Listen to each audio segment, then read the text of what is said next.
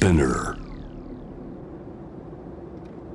J-WAVE ANA ワールドエアカレント今回は2023年4月15日放送。ゲストはフーディーの浜田武文さん。美味しいものを求めて世界125カ国以上を巡っている浜田さんにイタリアスペインそしてタイで出会った名店のお話伺いました。お楽しみください。その浜田さんはどうやってその声の世界に入られたんですか？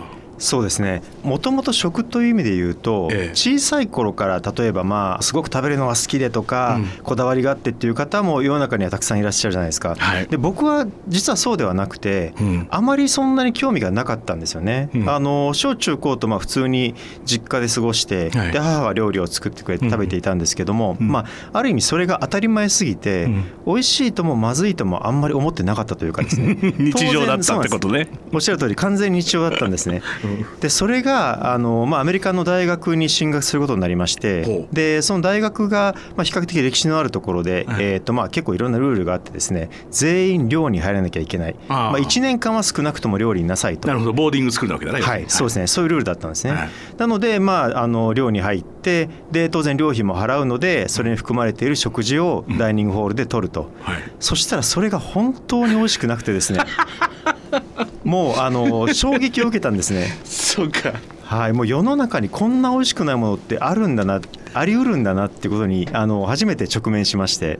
それは具体的にどういう料理が出てきてたんですか？そうですね、あのまあ、例えば、うん。えー寮費としてディナーでいうとだから10ドル弱ぐらいですかね、うんまあ、1000円ちょっと払ってるんですけども、うん。メインがチーズバーガーで、うん。えー単純にあうん。のハンバーガーのパティを焼いたものと、うんまあ、それだけですね。うんでパンとかはサラダバーに置いてあるんで自分で挟んで食えという。ですね、なるほど。あとはケチャップなり、はい。マスタードなりマヨネーズつそけろということはいだね、、でちなみにそのサラダバーがですね あの多分3日に1回ぐらいしか入れ替えてないんじゃんってぐらい サラダ野菜がもう完全に死んでいる状態ですね。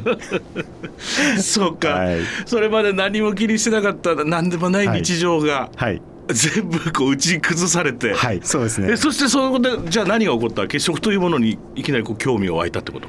そうですね。あのーまあ美味しくないだけじゃなくて、うん。体に悪いなというものも多かったんです、そうやってまあしなしなになった野菜だったりとかあとはゼリーとかってまあ日持ちある程度するんで、一応ビュッフェじゃないですか、うん。でビュッフェでみんな取らないとそのままずっと5日ぐらい並んでるんですよで5日ぐらい取らないとその緑色のゼリーとかに生クリームが乗ったりとかしてですね なんかなんとかして取らせようとするわけですよごまかして。もうこんなん食べてたら本当に体壊すと思って。面白はい、それでやむを得ず寮費を払ってるにもかかわらずしょうがないから外食するようになったんですね。なるほど、はい。自分のまあもちろんあの味覚もそうですが、はい。健康をプロテクトするという意味も込めて、はい、うん。そうですね。なのでまあ最初は大学がある町が、まあ、あの学生が多い町なので国際色豊かで、はい。えエスニック料理が多かったので、ええ。まあ、そういうものには行ったりし始めました。それが一番最初ですね。そこは割とアメリカの中でも田舎なの？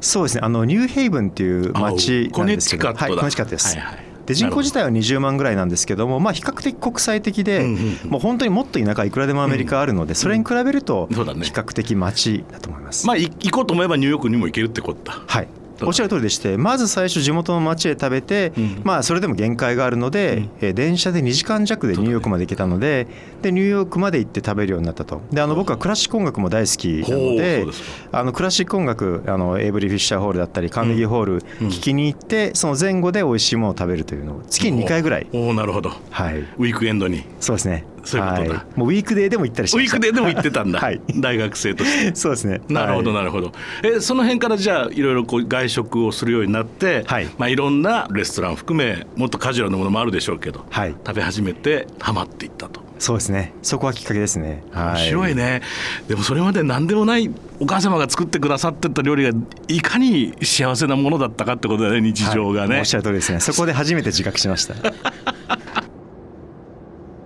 まずはイタリアのお話を伺いましょうか、はい。ぱりイタリアはお好きでいらっしゃいます？そうですね。イタリアは本当に大好きですね。あの何度言っても飽きないというかですね。そもそもご存知の通りイタリアってまだイタリアという統一された国になって、まあ、150年ちょっとぐらいしか経ってないので、地域性が本当に豊かじゃないですか。まあ本当の話北の方と南の方は別の国だもんね、はい。食事も、ね。人の性格もそうだし、はい。カルチャーも全て、はい。ミラノだベニツで食べるのとナポリ行ってシシリ行ってるのと別の国だもんね、そうですね、うん。もう本当にそれぐらいの差はあるかと思いますね、うん。やっぱり現地だとよく言われるのが50キロ移動すると料理が変わるというふうに言われるんですね。でそれこそその変わるの意味もその同じ名前の料理なんだけどレシピが違ったり、うん。逆にレシピは同じなんだけど名前が違ったりみたいな、うん。その細かい違いがいっぱいあるので。そうだね。はい。でお互いこう影響し合ってんだけどやっぱり原材料が随分違うじゃないです。か、まあオリーブオイル一つ取ってもかなり個性違うし、そうですね。チーズ一つ取っても生ハム一つ取ってもまあそれぞれの地域でうまみだったり塩辛さだったりって激しく差がありますもんね。そうですね。もう全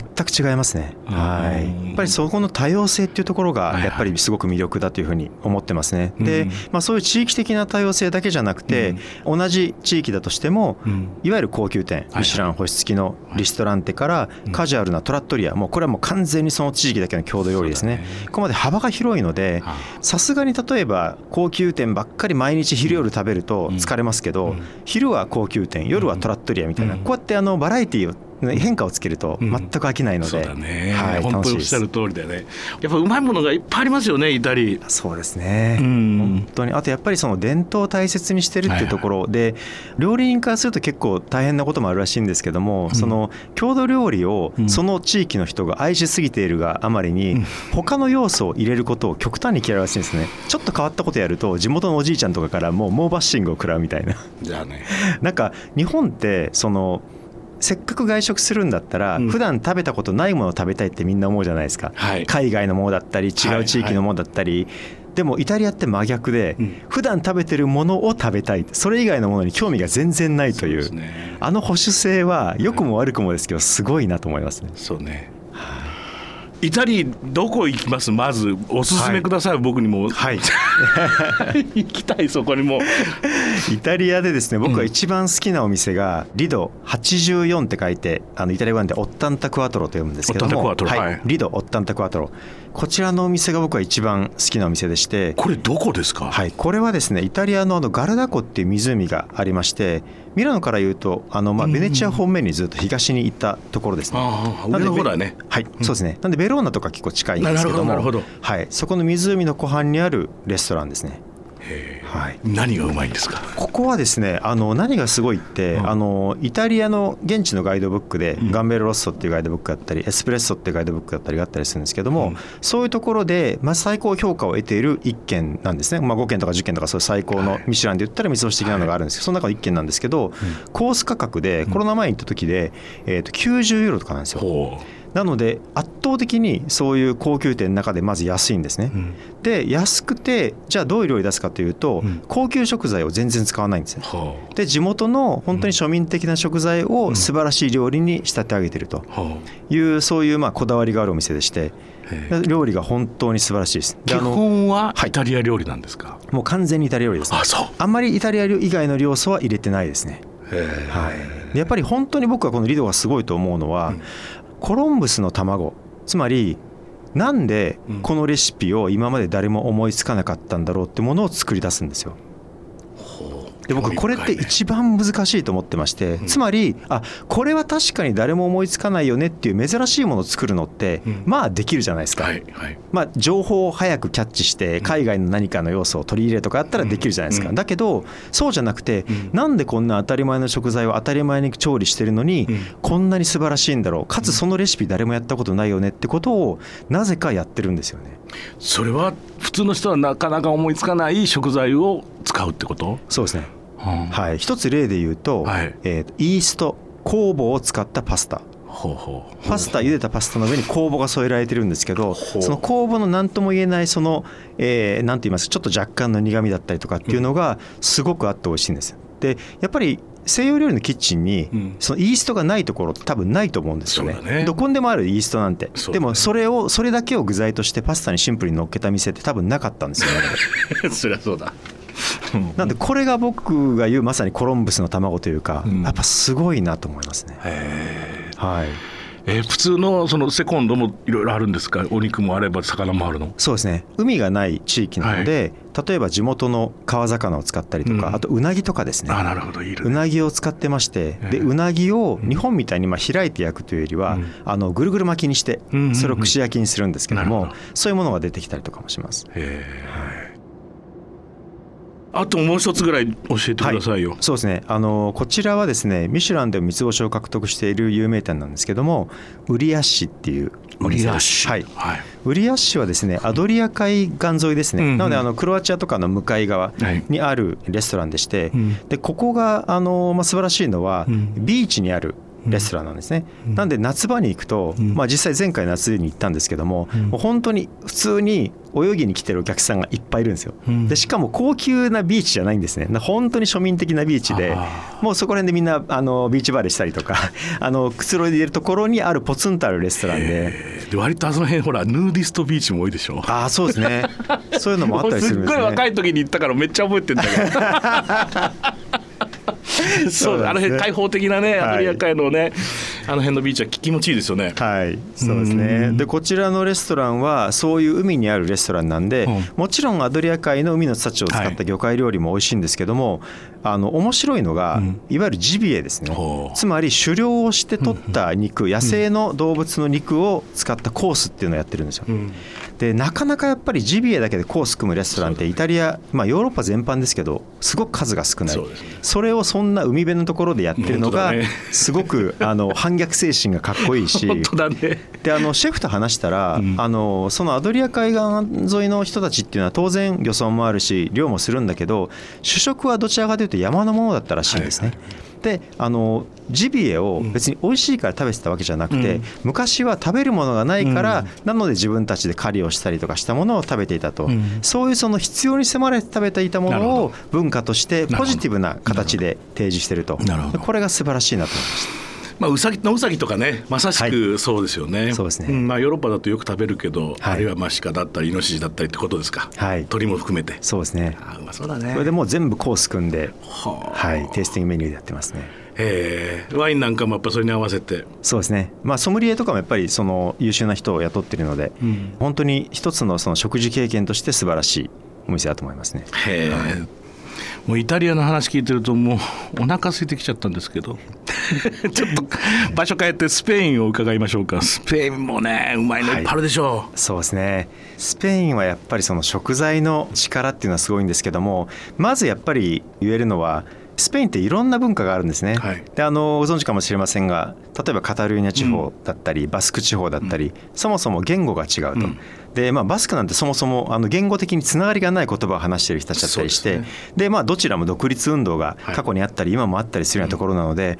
もう本当にそのえいわゆる今のスペイン語カステラーニョって言われてる言葉を話す人たちがいる地域とカタルーニャバスクっていうのはもう3つの違う文化が一つの国の中に共存しているとはい。いう意味でそれぞれの食文化があってすごく面白いというふうに思います。うん。はい。中でもはい。どんな料理をこう召し上がって感動されました、そうですね。一番僕がスペインで好きなレストランがエチェバリっていうレストランなんです。ねはい、ここはあのスペインのそのバスク地方のビルバオ郊外にあるレストランなんですけども今日本でもすごく巻き焼きうん。薪を使って調理するっていうのが流行ってると思うんですね、まあ、世界中にそういう店できてるんですけどもそれのまあ一番のオリジナルというか、うん。それを流行らせたのがこのエチェバリといううん。お店になります。なるほど。で今でもそのビクトルっていうシェフがほぼ一人で、あのまあ他のなんていうんですかね他の料理の仕込みとかは全部手伝わせるんですけど、うん。最後仕上げはもうビクトルが全部やるっていうぐらいこだわってあの焼いてましてこれ素晴らしい店ですね。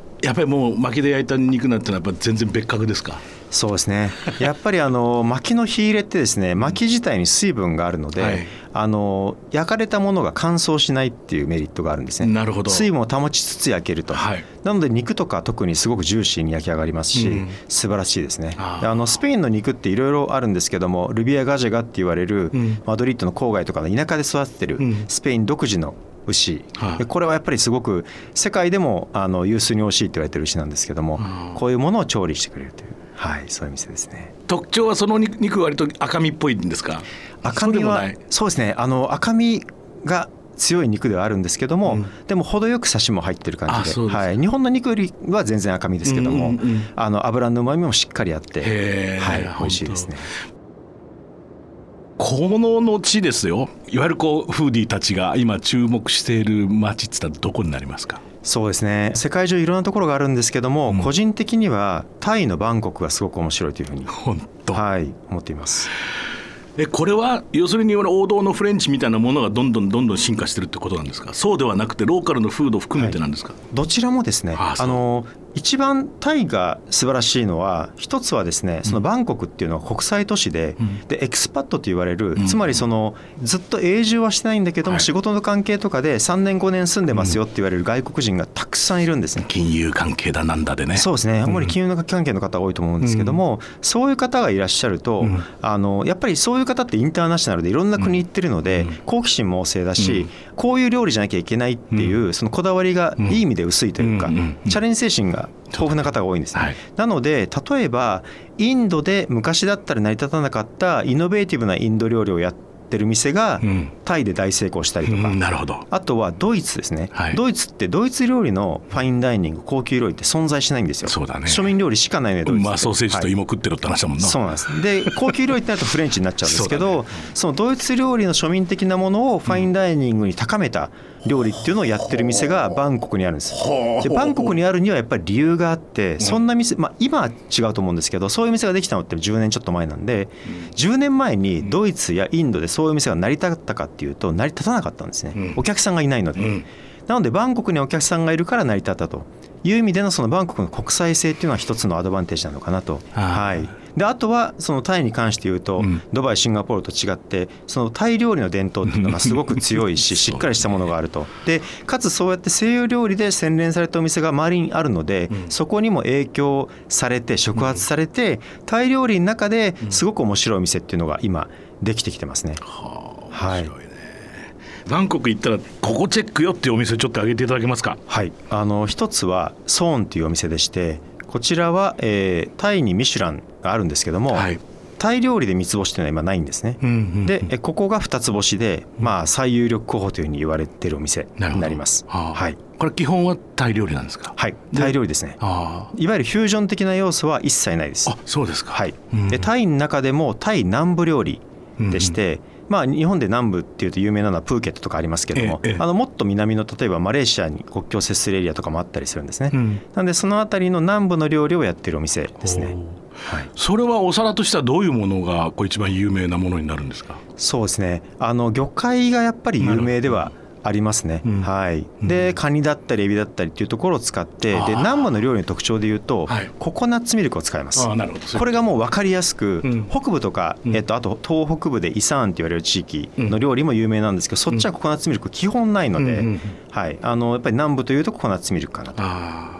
はい。でまあ、そういう意味でこのソーンがやっぱりすごいなと思うのは、うん、まあ、美味しい南部料理の店っていうのは、まあ、今までもあったんですよね、うん、でも何がこれがすごいかっていうと、うん、そのまあ、タイ料理っていうのはどちらかというと味付けの文化、うんね、で食材をそのまま生かすというよりは味付け、ソースだったりとかスパイスだったりハーブだったりで美味しくするという文化なんですけどもそこに食材へのこだわりを持ち込んだと、これが多分このお店のやった一番の功績だと思うんですね、なので、えー、タイ南部の特定の漁師さんが取った魚介にこだわったりだったりとかあとはお米にしても、うん、えー、当然その生産者にはこだわるかつ、うん、えー、お米をずっとあの、まあ、土釜みたいなんで炊いてるんですけども、はい、そのお米版をする人が1,000人に1人いたりとかですね、うん、そういうやっぱりその味付けに頼らない食材を生かした料理。でやっぱりもともとが味付けの料理なので、それを再構築するのって簡単ではないんですけども、そのうまい方程式を見つけたというか、食材の良さも感じさせながらもともとの味付けの文化もしっかりあるという。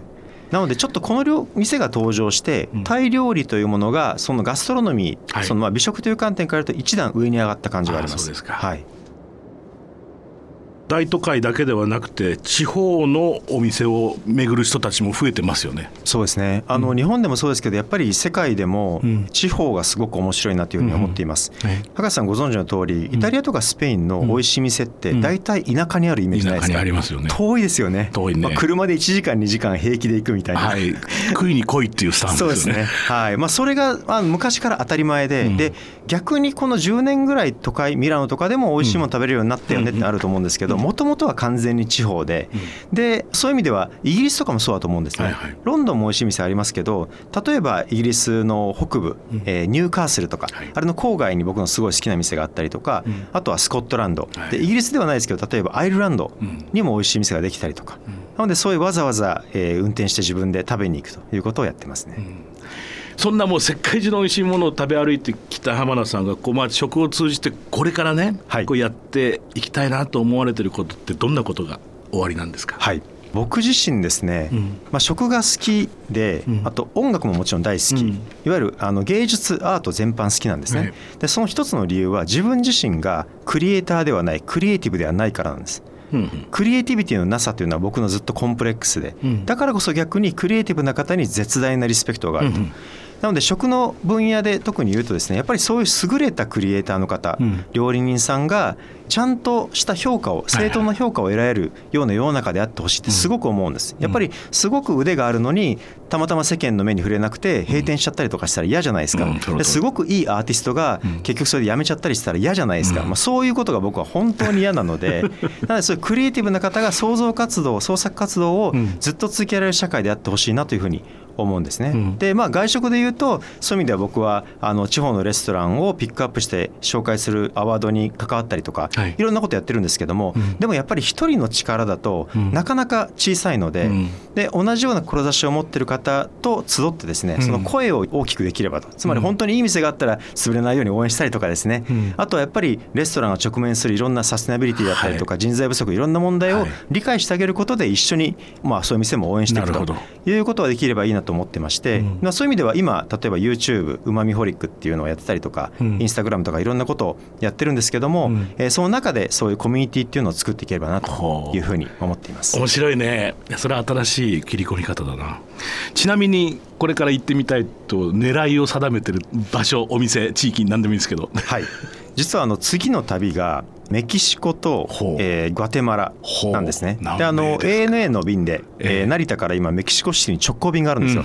これが本当にあの便利な直行便でして、中米南米行くときにメキシコシティまで一気に行けると、すごく楽なんですね。そうだね。はい。うん、なのであのこちらの便で成田からメキシコシティに行って、うん、でそこから先はあの同じスターアイランスで乗り継いでメキシコシティからグアテマラですね。はい。なんでグアテマラ行ってきます。メキシコも随分とだっていろんな人集まってきてるだろうから面白い食文化できてるんじゃないですか、はい、新しいこうウェーブが来てるんじゃないですか、はい、うん、やっぱりメキシコって本当に文化歴史文化が長い国なので、うん、あのすごく面白いですね、うん、そういう伝統料理もそうですしあとは食材で、あのまあ、例えば日本だとあまり食べないですけどアリの卵とか食べたりとかですね。アリの卵食べるんだ、はい、そういうあの珍しいものも食材だったりしますし地域性も当然あのメキシコって結構広いんですよね、ね、はい。まあ、アメリカほどではないにせよ、そのなんか半分ぐらいですかね、広さはあるので、かなり地域性があるので楽しいですね、うん、なるほど、はい、ガテマラはどんなものを求めていくんですか、はい、ガテマラはですね、はい、あの中米の中では今すごく面白くなってきてるなというふうに個人的に思ってまして、うん、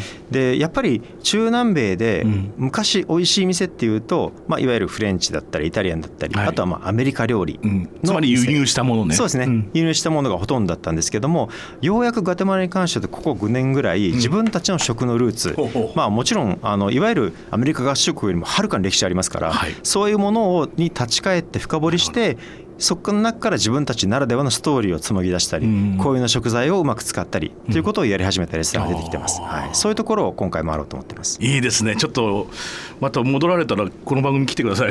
リポートにリポートにもう旅終わったらいっぺん来てもらっていろいろ教えてもらってもそれが一番いいと思いますけどね。旅終えられたらまた連絡ください、はい、ぜひよろしくお願いします。さて最後にこれあのいつもゲストの方に伺ってるんですが浜田さんにとっての旅って一体どんなものですか？はい僕にとっての旅は生きていると実感できる瞬間ですね、うん。旅をしてる時こそあ俺今生きてるなってすごく思えて なんかやっぱりちょっと病気かなと思ったりもするんですけど 自分で。あの東京にずっといるとなんかこう水がよどんじゃってる感じがするんですよね。流れてないというか。はいなので僕流れてないと死んじゃう。泳いでないと死んじゃう魚みたいな感じだと思います。回遊魚的な、そうですね。はい。またではお会いできる日を楽しみにしております、はい、よろしくお願いします。ありがとうございました。ありがとう。ANA World Air Current